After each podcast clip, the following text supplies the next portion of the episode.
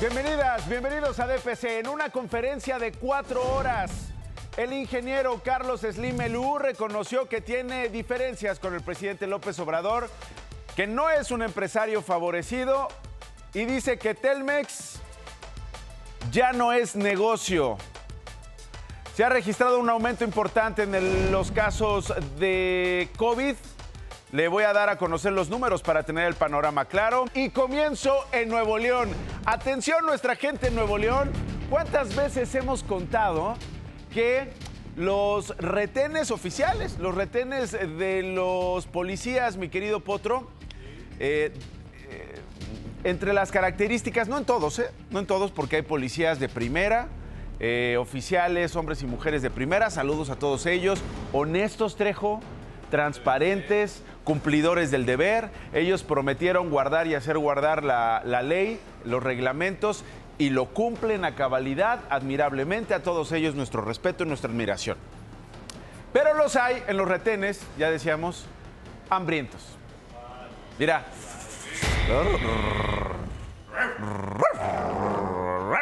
¿Sí o no? ¿Sí o no? Huelen, huelen, huelen la necesidad, huelen el miedo de, nuestro, de nuestra gente, hue- huelen el miedo de, los automovilistas y... ¿No? Como cuando te pasa que vas caminando en la calle arriba, ¿te ha pasado, te acuerdas? Que de repente ves un perro y ¿qué es lo primero que te dicen cuando eres chiquito? No le tengas miedo, no demuestres miedo porque los perros huelen el miedo. ¿Y qué es lo primero que haces? Te da miedo. Y dices, ay, estoy sintiendo miedo, pero, pero ya no quiero sentir miedo, ya no quiero sentir miedo. Y, este, y al final sientes miedo, ¿sí o no? ¿El perro chiquito te da miedo a ti? Ah, órale. Muy bien.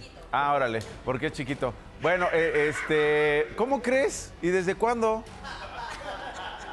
Bueno, el caso, señora, es que uno, uno hace todo bien, ¿no? No maneja borracha, ¿no? No maneja tomado. No, hablo de los coches, no de las cámaras. Traes los documentos en regla, pagaste la tenencia, la verificación cuando se te le pide. Ay, sí, Maricho. eh, Dice Maricho, fíjese señora, no, yo traigo los documentos en regla, pagué la tenencia, pagué las placas, pagué la luz, el agua, trae el recibo de agua por si se lo pide el policía de tránsito. Porque luego andan bien hambrientos, que tienes todos los documentos del coche en regla. A ver, eh, el recibo de la luz. A ver, enséñeme el predial. No, Marichó trae hasta la fe de bautismo allá. A Marichó no me la van a, a, no me la van a multar ni, ni- me la van a morder. ¿No? Ah, sí, señora, trae todos los documentos, trae un folder que mira, el suru se pandea. No, trae hasta, hasta documentos de la secundaria terminada. ¿Sí o no, Marichó? Para que ella, bueno. En el municipio de Pesquería, Nuevo León, saludos a quienes nos ven en Nuevo León. eh, la regidora Carla Ayala cachó a unos oficiales mordelones. Los cachó y no solo los cachó, los exhibió. ¿Qué pasó? Bueno, pues había, ya sabe, de estos alcoholímetros, ¿no? Donde pues si vas manejando medio tomado, pues te paran. Eh, y entonces ella eh, reveló esto que sucedió, un acto cometido por un oficial de tránsito que trabajaba en este operativo ante alcohol el domingo. ¿Cómo lo encaró la regidora? Vamos a ver esta primera parte. Usted es el encargado del operativo. ¿Por qué les pidieron dos mil pesos a los señores? A ella. Ella padece cáncer, se los dijo con todas sus letras. Yo le he estado a veces dando para su tratamiento y usted le quitan dos mil pesos como si nada. Viene una pareja del hospital después del tratamiento de cáncer que está recibiendo uno de ellos. Y según lo que se sabe, pasan el alcoholímetro, le dicen, oiga, pues los vamos a multar. ¿Pero por qué? Pues porque esto es un alcoholímetro, pues hágame la prueba de alcoholemia. Si vengo del hospital, no vengo de la cantina. No, que quién sabe qué. Este, o se cae o nos llevamos su coche. Dos mil varos, Trejo. Dos mil varos. Y le fue vara, ¿no? Eh, la regidora se dio cuenta y es lo que le dice al policía, oye, pues usted le pidió la lana, ¿no? Eh, la mujer obviamente, pues imagínate, la necesidad, ¿no? Lo que significa tener un paciente con cáncer, Rodrigo, ¿no? Te quedas sin lana, gastas lo que no tienes.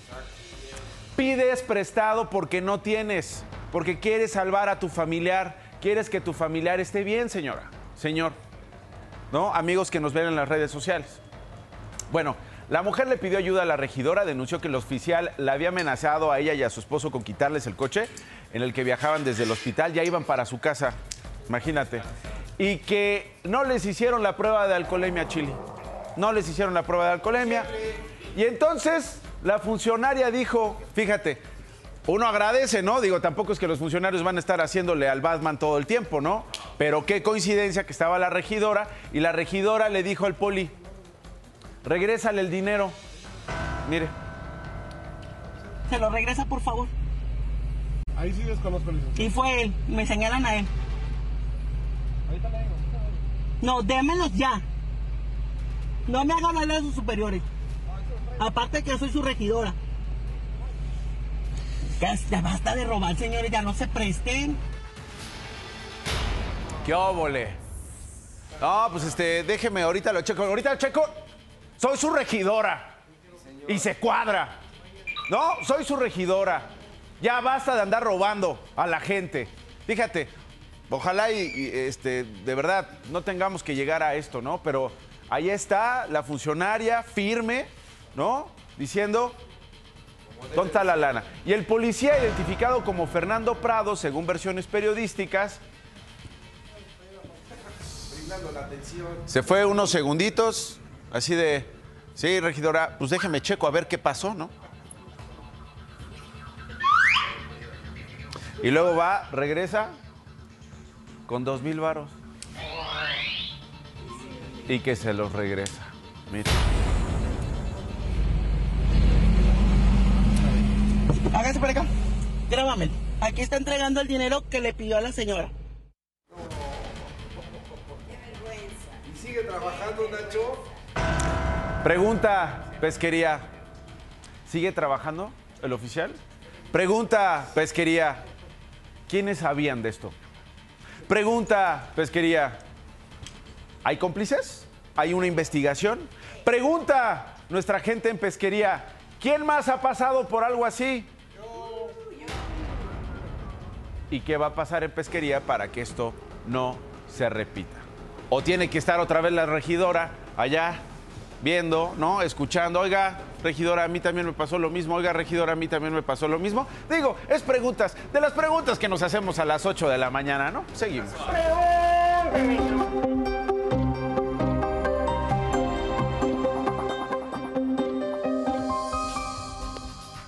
Hay remedios caseros que salvan vidas.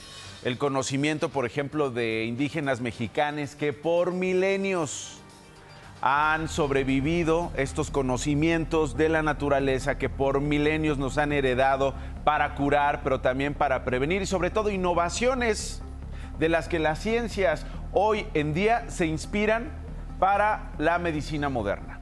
Sin embargo, practicar esos remedios irresponsablemente puede provocar la muerte.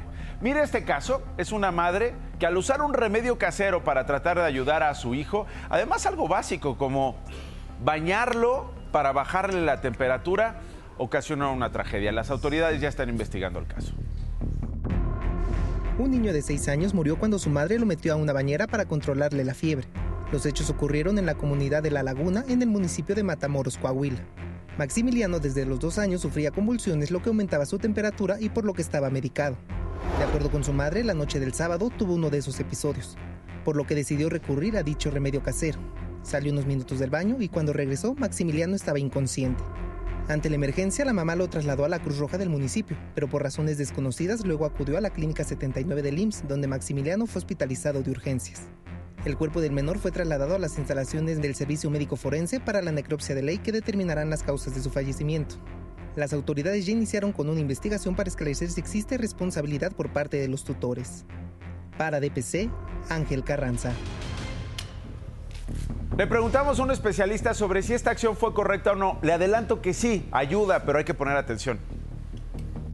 Si el médico indicó que en caso de presentar elevación en la temperatura se realicen baños, los baños tienen que ser con agua tibia y siempre bajo supervisión, evitar remedios como ponerle alcohol a los niños para bajar la temperatura, no lo hagan. Cuando tú tengas duda, si acudir o no al médico, acude. Es mejor que llegues, te valoren, a que lamentablemente puedan presentarse circunstancias tan lamentables como esta. Más noticias.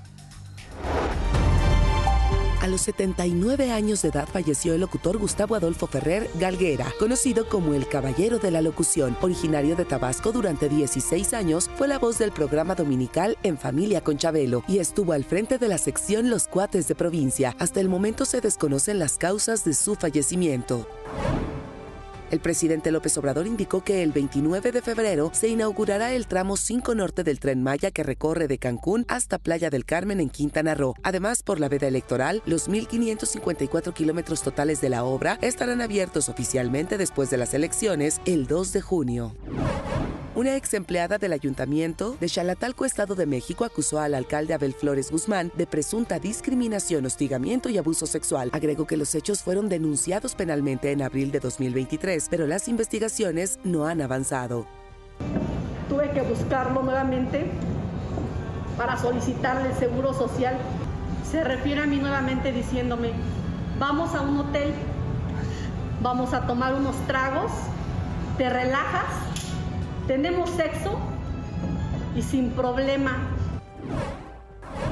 Policías de Tijuana, Baja California, cumplimentaron una orden de aprehensión en contra de Magali N., mejor conocida como La Morena, a quien se le identifica como una de las coordinadoras de homicidios y reclutadoras de sicarios al servicio del cártel de Sinaloa. La detenida quedó a disposición de una juez de control del Poder Judicial del Estado. Una persona murió y cinco más resultaron heridas por un tiroteo en una estación de metro de Nueva York, Estados Unidos. El atacante abrió fuego en el andén después de una pelea y huyó del lugar del incidente. Las autoridades explicaron que no se trató de un tiroteo al azar, sino que fue una disputa entre dos grupos, pero no hay personas detenidas. Bueno, vamos a ir a los detalles de este accidente, de este asunto que ocurrió con un tren en las inmediaciones del Aeropuerto Internacional Felipe Ángeles. Gracias por sus comentarios en redes sociales. Gracias a todos los que nos están siguiendo en YouTube. Volvemos con más historias. No se vayan. Esto es DPC en Imagen Televisión. Jorge González, tú estás en la Ciudad de México. Una explosión en una taquería en Iztapalapa. Jorge.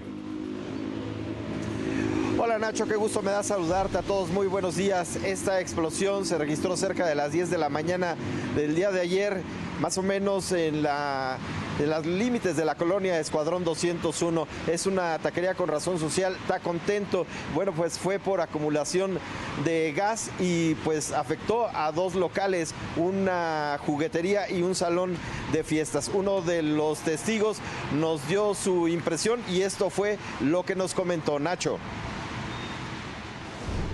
Yo venía transitando sobre la vía cuando se escuchó la explosión y pues el que salió afectado fue mi, vehículo. Se, alcanzó a escuchar un poco de ruido dentro de, las cortinas de la taquería y pues solamente alcancé yo a notar la explosión y pues ya comenzó a acercar la gente, volaron bastantes vidrios. Tengo un golpe en el hombro que fue pues, por el impacto y me corté la muñeca del lado derecho.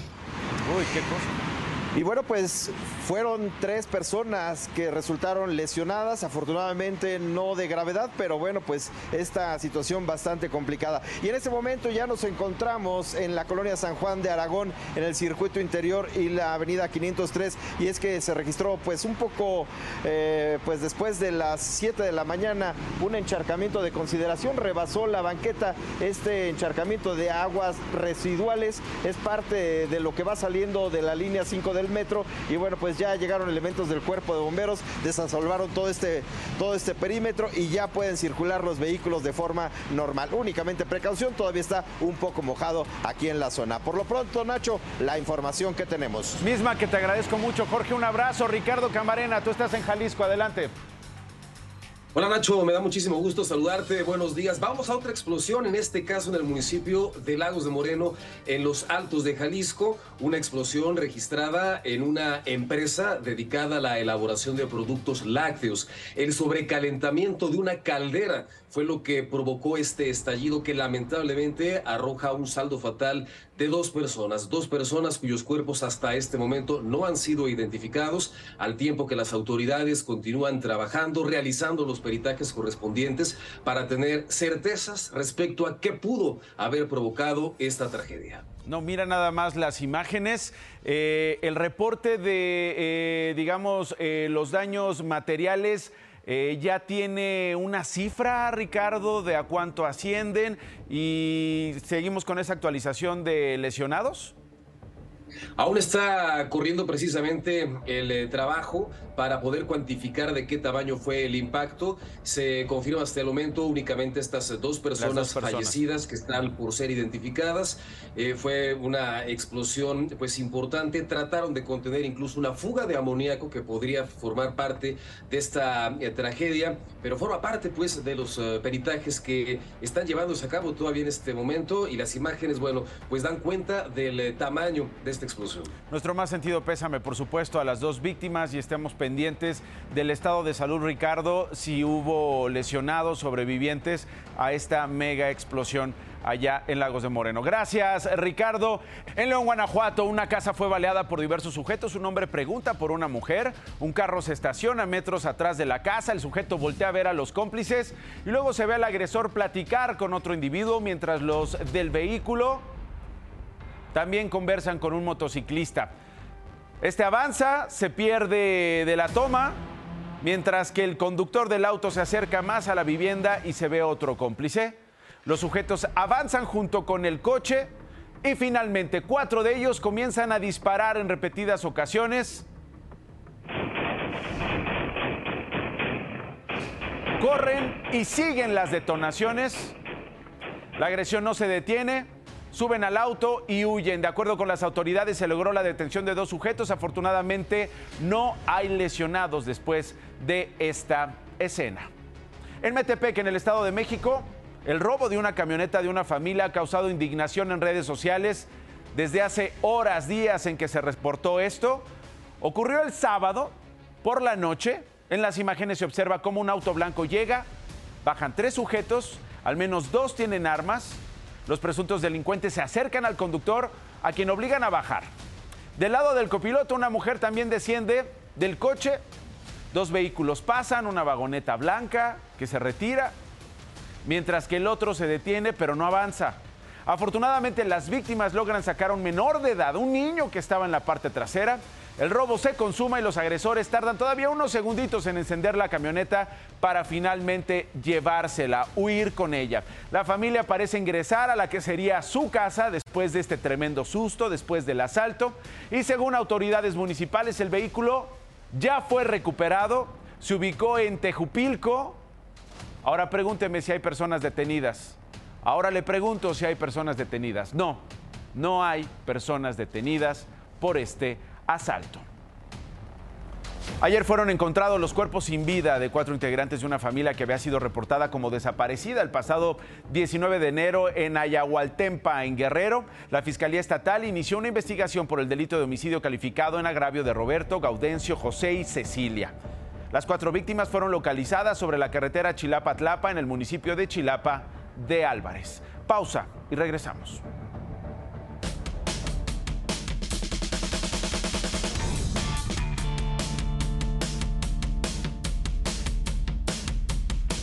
Un mexicano no dice, mi amor. ¿Cómo lo dices, Ajid?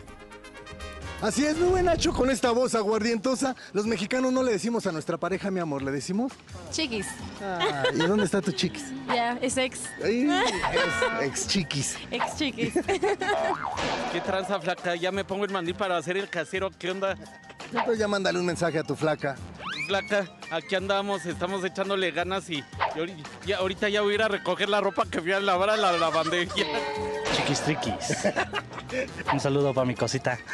Rima y combina con amor, morsa. Mi amorza, morsa. Amiga, un mexicano no le dice a su pareja, mi amor, le dice. Bebecho y chiquitito. Aquí está el chiquitito, qué bonito te dicen, ¿va? Sí, me tiene enamoradísimo. ¿Y tú cómo le dices? Bebecha, nenecita. Bombón, ¿Y qué le dices al bombón? que es el amor de mi vida. Pochurrumino, chimino. Eh, Lo amo mucho.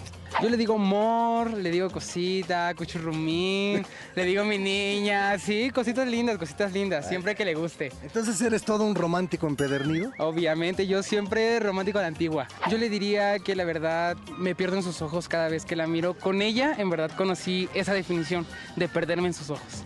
Ya hasta me estoy perdiendo en tus ojos. Ay, qué.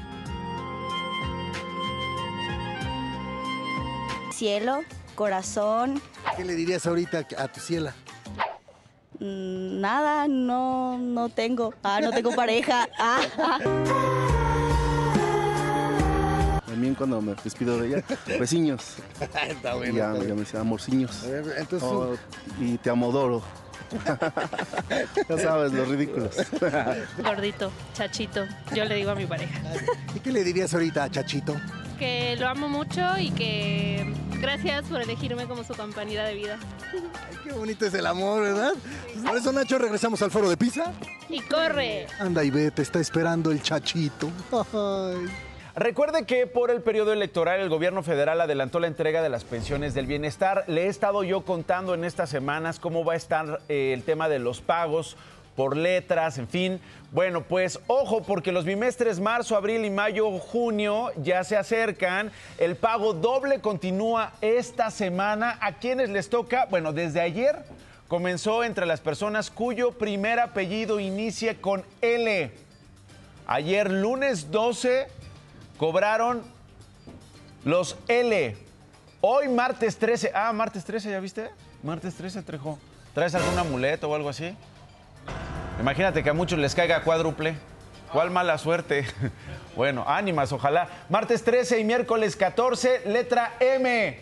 Atención, señora, señor, si usted cobra pensión del bienestar.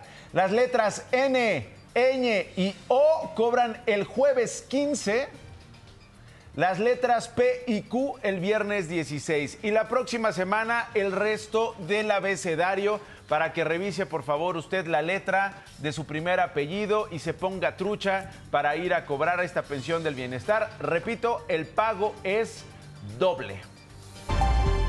A poco más de tres meses de la jornada electoral del 2 de junio, el Instituto Nacional Electoral, en conjunto con Talleres Gráficos de México, arrancó la producción de más de 2.192 toneladas de papel seguridad que será utilizado para la elaboración de los listados nominales y 312 millones de boletas para la elección federal. Desde Chihuahua, la consejera presidenta del INE, Guadalupe Tadei, garantizó condiciones de seguridad y confiabilidad en el proceso. Juan Ramón de la Fuente, coordinador general de los Diálogos por la Transformación, coordinó el foro en materia de seguridad y justicia, en el que participaron el expresidente de la Suprema Corte de Justicia de la Nación y ministro en retiro Arturo Saldívar, y el exsecretario de Seguridad Ciudadana de la Ciudad de México, Mar García Harfush. Lo que yo anticipo que va a ocurrir en este cambio de gobierno es que va a haber, en efecto, continuidad con cambio. No va a haber ni ruptura ni sumisión. César Yáñez, subsecretario de Desarrollo Democrático, Participación Social y Asuntos Religiosos de la Secretaría de Gobernación y hombre cercano al presidente López Obrador, dejó el cargo para sumarse al equipo de la aspirante presidencial Claudia Sheinbaum. En su lugar llegó la politóloga Mariana Rodríguez. El gobierno de Zacatecas informó que tiene una línea de investigación sólida sobre el ataque armado en el que fue asesinado Jorge Antonio Monreal, sobrino del gobernador David Monreal y del senador Ricardo Monreal. Notificaron que con el apoyo de la Fiscalía Estatal realizarán operativos en el área para brindar seguridad e intensificar la búsqueda de las personas responsables. Los ingresos derivados de la fiscalización a los contribuyentes superaron los 757 mil millones de pesos en 2023, un monto histórico. En cinco años, el gobierno triplicó los recursos que recauda por esta vía. En 2023, las auditorías aportaron 16.8% del total de los ingresos tributarios totales. Aléjate de mí, ¿por qué estás acá? Ya regresamos a trabajar, Rivas. ¿Ya estás listo para el 14 de febrero, Rivas? Vente para acá, carnalito. ¿Todo bien? Que, préstame, préstame el micrófono, Trejo. No para que hables tú, sino para que hables Rivas. Que. Cálmate, potro. Estoy parado. ¿Qué vas, qué, qué vas a hacer mañana, 14 de febrero? Me voy con mi chiquita, o sea, con mi esposa. Muy bien, saludos a. Este, muy bien. cenar Van a cenar sí. unas flo- Van a cenar unas No, flores. No, no, a cenar unas flores y Ah, a- una, o sea, les va a le vas a regalar unas flores. flores, ¿no? Oigan, a, a las novias no regalen, este, de verdad, no sean machitos. No lo digo por ti, hermanito, Ah, tú, ¿no? tú no lo eres. Que, ay, este, te voy a regalar una licuadora, te voy a regalar una sartén, te voy... eh, perdón. No, no hagan No, esas no, no, cosas, una cena, ¿no? Como lo hacen en el 10 de mayo, imagínense también, es de verdad este, terrible eso. 14 de febrero. Ahora, que no sea nada más el 14 de febrero, ¿no? Porque durante el año hay una cantidad de violencias que se presentan, ¿sí o no? Que, oye, no me gusta que salgas vestida así. Oye, este, eh, ella quiere opinar. Están en una, en una reunión con amigos, quiere opinar y tú levantas la voz para que no escuchen a ellas. Ese tipo de violencias que además se vuelven invisibles porque los que están presenciando esas violencias no dicen nada, lo normalizan. Ese tipo de cosas, ¿no? Por, por supuesto, la violencia física, las violencias sexuales, ¿no? Ese es, ese es un muy buen, un mu- muy buen eh, este compromiso que se puede hacer el 14 de febrero. Que oiga quien tenga que oír. Y que termine donde tenga que terminar. No, no te vayas tú, vente.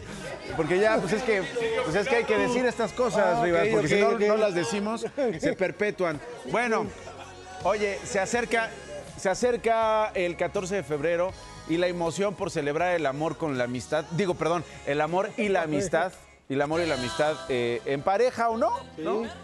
Ya ves que ya hay este, eh, relaciones que ya no son solo pareja, Maricho. Ya son de tres o de cuatro. Ah. Pero, pero no es que alguien esté engañando a otro No. o a otra. Es que el acuerdo es somos tres o somos Ah, cuatro. Ah, caray, ahora por eso veo más cerveza en casa.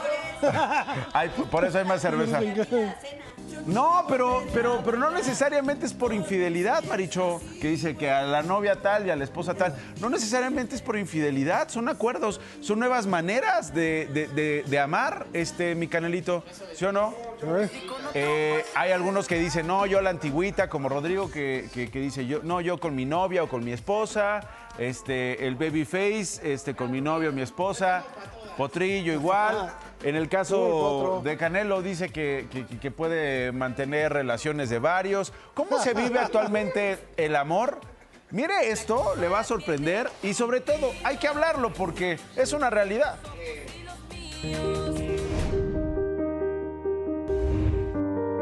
Las relaciones amorosas han evolucionado con el tiempo. Actualmente existen diferentes tipos de parejas. En algunas solo predomina la pasión, mientras que en otras se alinean la intimidad y el compromiso, pero también encontramos las que involucran a más de dos personas. En este sentido, existen personas heterosexuales que sienten atracción por personas del sexo opuesto, homosexuales quienes se sienten atraídos por personas de su mismo género y bisexuales que se sienten atraídos por ambos sexos. Hoy se abre un abanico de diversidad. Por ejemplo, la monogamia, en la que dos personas se comprometen a una relación emocional y sexual exclusiva. El poliamor, que es una relación sexoafectiva con más de una persona, siempre con el conocimiento y consentimiento de los involucrados. También están las que se rigen por la anarquía relacional, que son espontáneas, sin etiquetas y sin vínculos afectivos. Los swingers también están dentro de esta diversidad y son aquellos que hacen intercambio de parejas sexuales. Las relaciones híbridas son otro tipo. En ella, una persona en la monogamia y la otra no, llegan a un acuerdo y cada uno acepta sus necesidades. En las relaciones abiertas existe una exclusividad emocional, pero no la hay en lo sexual, por lo que ambos consienten tener sexo con otras personas fuera de la relación principal. El amor se puede expresar de diferentes formas. Hay quienes se casan con hologramas. En 2018, en Japón, un hombre contrajo matrimonio con una cantante de realidad virtual que se hizo presente en la boda en forma de peluche. Otro tipo de relaciones afectuosas son las interespecie, donde solo existe un vínculo de convivencia sin un acercamiento sexual entre seres de distinta especie. Puede ser humano-animal, perro-gato, un ave con un perro, entre otras. En cualquier relación, lo importante es que el vínculo sea consensuado, responsable sexualmente y afectivamente. Para DPC, Pili. Importante, eh, la amistad que uno tiene con otras especies, la amistad que puedes tener con tu perro, con tu gato, la amistad que puedes tener con este, otras especies que te han acompañado toda la vida y que suelen ser más amigos que los humanos y que suelen ser de verdad este, seres humanos eh, fieles que te acompañan, que te ayudan, que te rescatan en los momentos más complicados. Ellos también hay que celebrarlos el 14 de febrero por esa amistad que uno tiene y esos vínculos que uno tiene con esas especies. Bueno, regresando al asunto exclusivamente de los humanos. Dentro de la diversidad existen también las personas pansexuales. ¿Qué son las personas pansexuales? Que las que les gusta el pan, dice por allá, las que les gusta el cuerno. No, pero eh, eh, eh, no, pansexual no tiene que ver con, con harina, no tiene que ver con la concha ni con la chilindrina. Amo, me dice, me dice, me dice el babyface. Pansexuales que les gusta el pan, no. Ah, que son panzones, no tampoco. Pansexual que se sienten atraídas afectiva y sexualmente hacia otras personas independientemente del género independientemente del sexo asignado al nacer.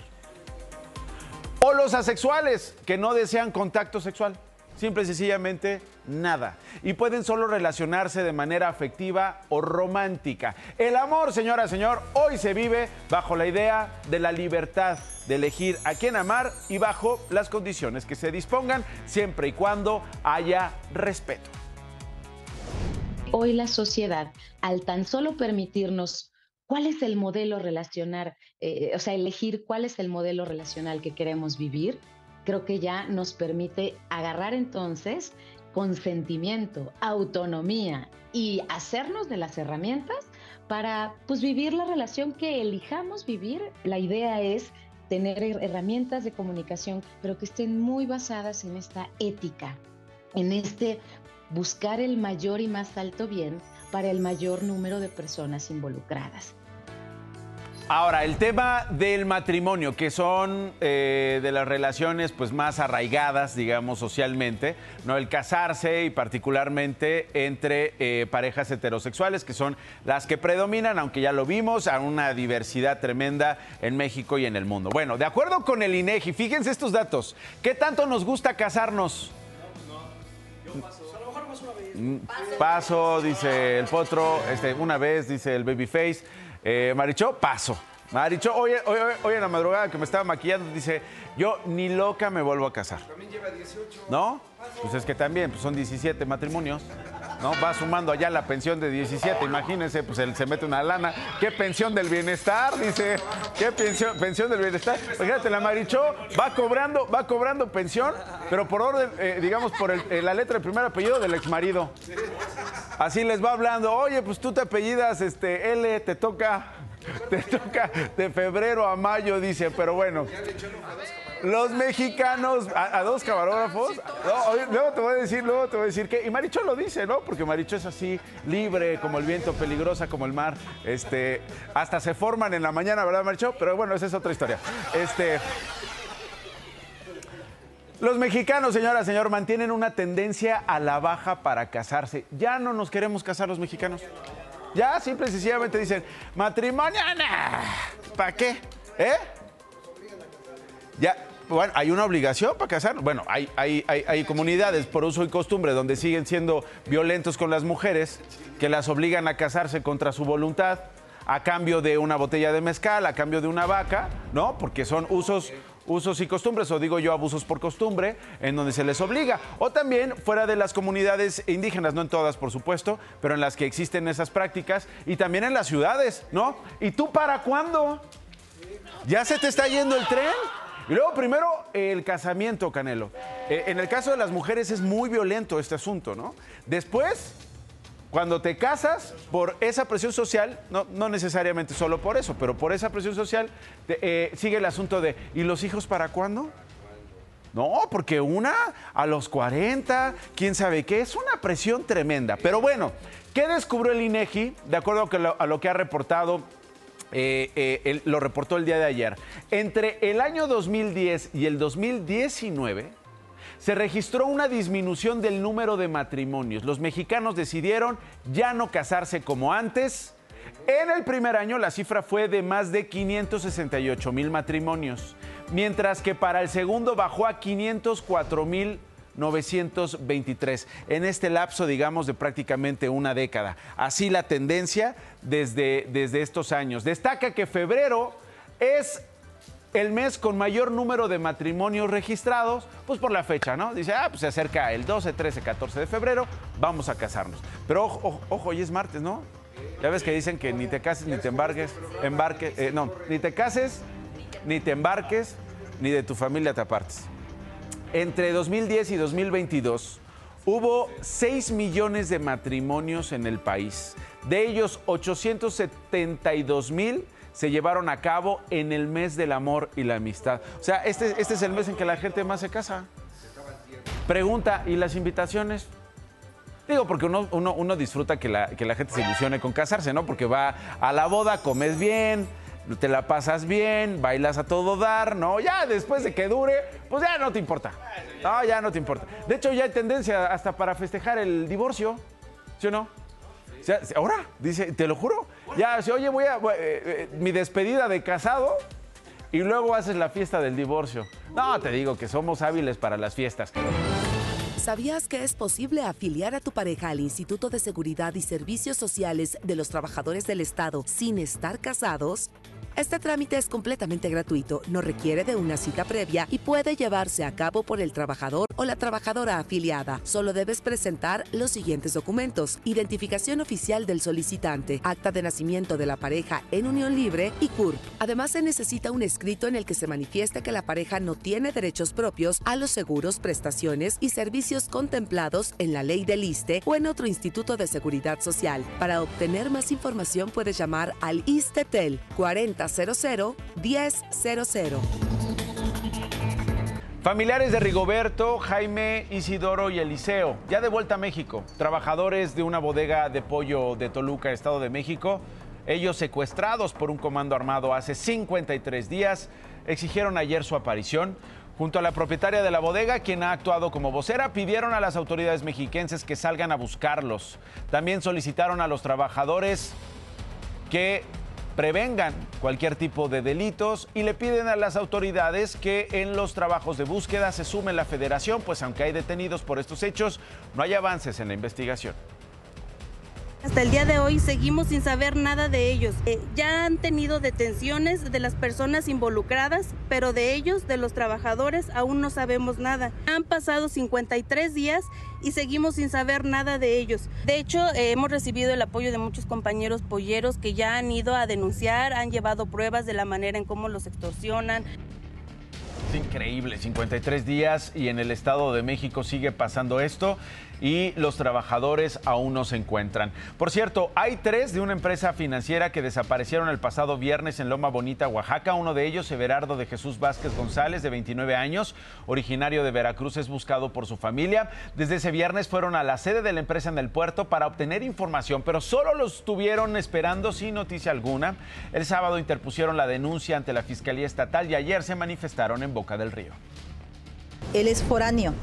Él se va a trabajar los lunes y regresa los viernes a casa, pero este viernes ya no regresó. Bueno, desapareció en horarios laborales y solamente se encontró el vehículo en el que él se transportaba, el vehículo de la empresa. Pedimos nosotros es a mi hijo de vuelta, lo queremos de regreso, sano y salvo. La presidenta municipal de Tijuana, en Baja California, Monserrat Caballero, presuntamente ha creado una red de corrupción a través del desvío de recursos del erario. De acuerdo con documentos en poder de Grupo Imagen, la alcaldesa y el secretario de gobierno, Miguel Ángel Bujanda, pagó más de 90 millones de pesos a la empresa Management Technology Innovations en agosto de 2023 por diversas consultorías y asesoramiento para el manejo de un programa de contabilidad. El asunto es que ese mismo servicio lo han ofrecido a otros municipios del país a un costo de entre 3 y 5 millones de pesos. En lo que va del año, se han detectado 29 mil casos sospechosos de COVID-19, de acuerdo con datos del Sistema de Vigilancia Epidemiológica de Enfermedades Respiratoria Viral. Tan solo en la última semana se confirmaron poco más de 2.000 casos positivos, con lo que se registró un aumento de 658 nuevos contagios en comparación con la semana pasada. Atención porque además se han presentado 56 muertes. Las entidades con mayor número de contagios son Ciudad de México, 600 casos, seguida por el Estado de México, Querétaro, Nuevo León, Hidalgo y Jalisco. Y justamente en Jalisco, esta mañana su gobernador Enrique Alfaro informó en su cuenta de X que al tener síntomas de una gripa leve, ayer se hizo la prueba y salió positivo. Escribió que estará trabajando a distancia y tendrá que cancelar algunos eventos. Este es el segundo contagio del gobernador, el primero fue en enero del 2022 del que tengamos noticia. Más información. El secretario de Seguridad de la Ciudad de México, Pablo Vázquez Camacho, publicó que después de trabajos de investigación y en coordinación con la Fiscalía Capitalina, fueron aseguradas 30 toneladas de autopartes y placas de circulación con reporte de robo tras un cateo en la alcaldía Cuauhtémoc. En la operación no se reportaron detenidos. Morena impugnó ante el Tribunal Electoral que Signa Lab elija las preguntas del primer debate presidencial a realizarse el próximo 7 de abril por supuestamente atentar contra el principio de neutralidad. Gerardo Fernández Noroña del equipo de Claudia Sheinbaum propuso que los funcionarios del INE sean quienes seleccionen las preguntas del debate.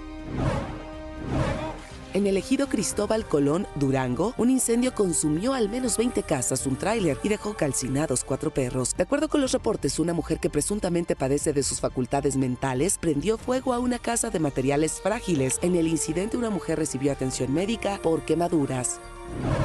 Durante 2023, el precio de las viviendas con crédito hipotecario aumentó 10.9%, de acuerdo con Sociedad Hipotecaria Federal. El índice de precios en México indicó que en 2023, a nivel nacional, el precio promedio de una vivienda fue de 1.617.000 pesos. Hace unos instantes en la mañanera el presidente Andrés Manuel López Obrador le respondió al ingeniero Carlos Slim Elú sobre los cuestionamientos a las actividades que realiza el ejército en México. Bueno, eh, vivimos en un país afortunadamente libre, en donde todos nos manifestamos, nos expresamos, respetamos mucho del punto de vista de Carlos Slim. Nada más que yo no lo comparto eh, porque eh, a lo mejor se desconoce de que el ejército tiene cinco misiones. Ya conoce las noticias, ahora se queda con Sale el Sol.